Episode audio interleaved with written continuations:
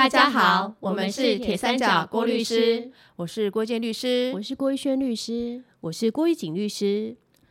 可能是新闻节目常常会借由行车记录器的画面来报道车祸的关系吧，总觉得车祸是生活上常见的议题。哎，对啊。哎，不知道大家还记不记得，狱警律师有在第一集提到，他先生跟孩子曾经出了车祸，除了孩子手脚受伤之外，他先生的手还断成九十度直角这件事，还记得吗？没听到第一集的朋友可以去听听看哦。今天就来跟大家聊聊，发生车祸要怎么处理，该怎么做才不会触犯肇事逃逸罪呢？首先要先看一下有没有造成人员受伤或死亡。如果没有造成伤亡，而车祸地点是在车道或路肩，驾驶人应该在车子的前后适当距离的地方摆放车辆故障标志或是明显的警告设施，这样子才能让四方来车知道哪里有交通事故，以免造成撞击哦。接着要看看车子还能不能动。如果还能动的话，就要赶紧用粉笔、喷漆之类的东西，在地上画上车辆位置及现场痕迹证据。譬如说，画上双方车辆的轮胎所在位置、汽车的四个车角、眼镜、手机啦掉在地上的位置等等。诶，也可以用拍照或摄影的方式存证哦。完成之后。再将车子移到不会妨碍交通的地方，像是路边。在车祸现场排除后，就要立刻撤除刚刚所摆放的警告标志，才不会影响到交通哦。还有还有，虽然没有造成伤亡，除非当事人双方当场自行和解，否则还是要通知警察机关，因为只有警员到场，才有办法进行勘查、搜集行车记录器以及监视器等等证据。制作现场图以及道路交通事故调查报告，询问关系人，并制作调查笔录，甚至做酒测。提醒大家的是，如果有造成伤亡，也要跟狱警律师刚刚说的一样，必须摆放警告标志，而且除非受伤的人跟肇事者都同意移走车子，否则双方都不能任意移动肇事车辆以及现场痕迹的证据哦。当然喽，在双方都同意移走车子的情形，也必须在移走之前，在地上画上车辆位置以及现场痕迹证据，之后再将车子移到不会妨害交通的地点。另外，在有造成伤亡甚至是发生火灾的时候，不但应该迅速扑熄火、扑灭火势，并且救护受伤的人，来防止灾情扩大，还要尽速通知消防机关。而且，就像刚刚遇见律师所说的，除非双方当时当场自行和解，不然在有人伤亡的情况，还是要通知警察机关哦。其实，通知警员到场是有它的必要性的，因为除了刚刚我所说的可以勘查、收证等等，当事人双方或者利害关系人，还可以在车祸现场请警员提供道路交通事故当事人登记联单。从这份登记联单，不但可以清楚知道车祸发生的时间、地点、双方的姓名、电话以及车牌号码，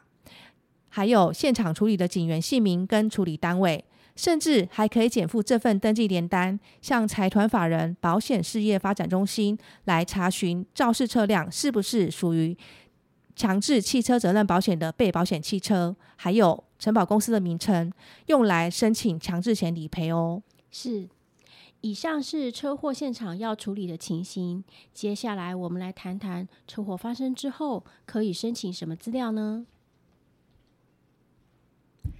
道路交通事故的案件，当事人或是利害关系人，除了可以在事故发生七天后，向当初处理状况的警察机关申请阅览或提供现场图、现场照片、自己这一方的笔录或谈话记录之外，还可以在事故发生三十天之后，向当初处理的警察机关申请道路交通事故初步分析研判表，也就是大家常听到的初判表。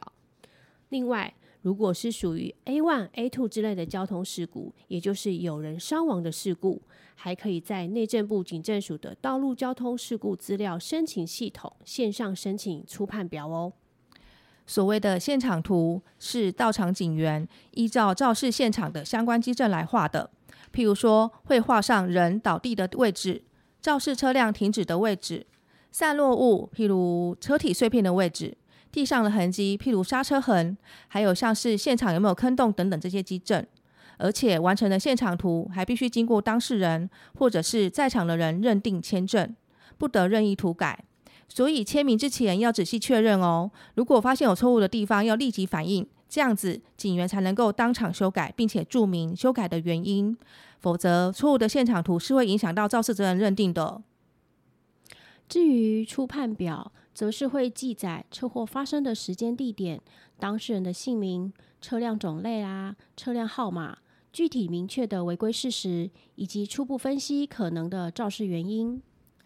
那么，对初判表不服的时候该怎么办呢？哦，可以在车祸发生日开始起算六个月内，向车祸发生地的车辆行车事故鉴定委员会自费申请鉴定。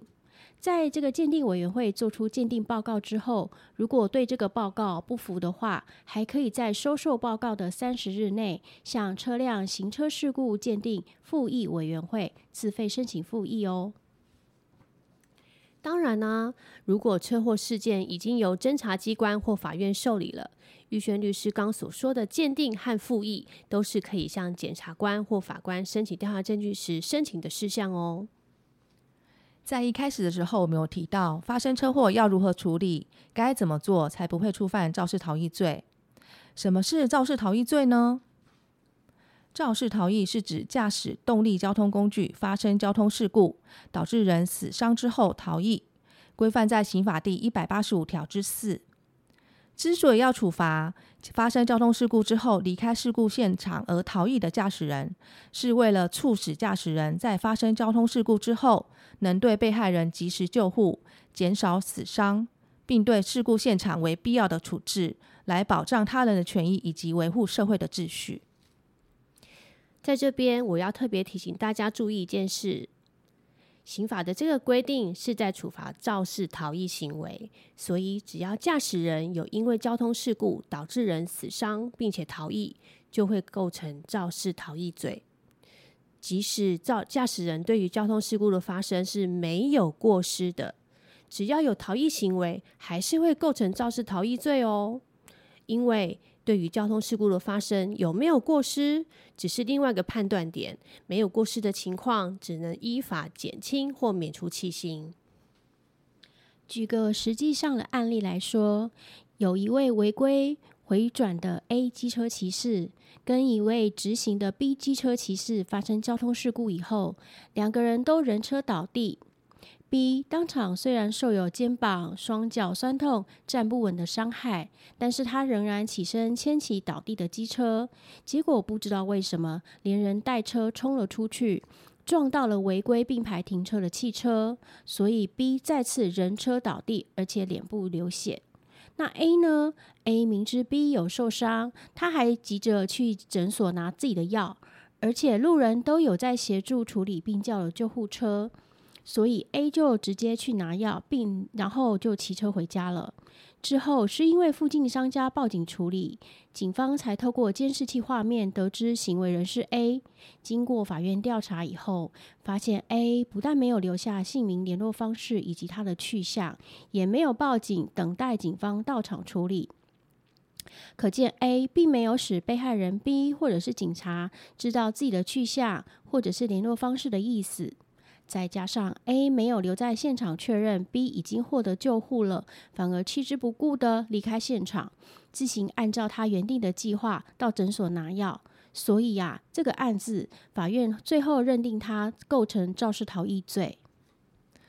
总而言之，驾驶人在发生交通事故导致人死伤的时候，应该有在场的义务哦。至于驾驶人对于事故的发生有没有过失？被害人是不是处在一个没有自救力的状态？被害人所受的伤是轻还是重，都不是应该考虑的点。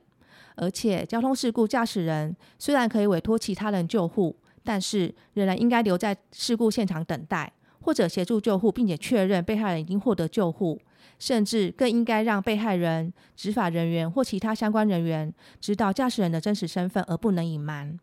如果驾驶人不这样做，或者不履行停留现场的义务，就这样直接离开，或是离开之后又回来，却没有表明自己的身份的话，都会有触犯肇事逃逸罪的可能哦。今天的节目就到这边喽。如果大家有这方面的经验，欢迎留言跟我们分享。我们是铁三角，我们是郭律师，我们是三姐妹，与您聊聊人生，聊聊有趣的事情。聊聊生活中的法律。我们下次见，拜拜。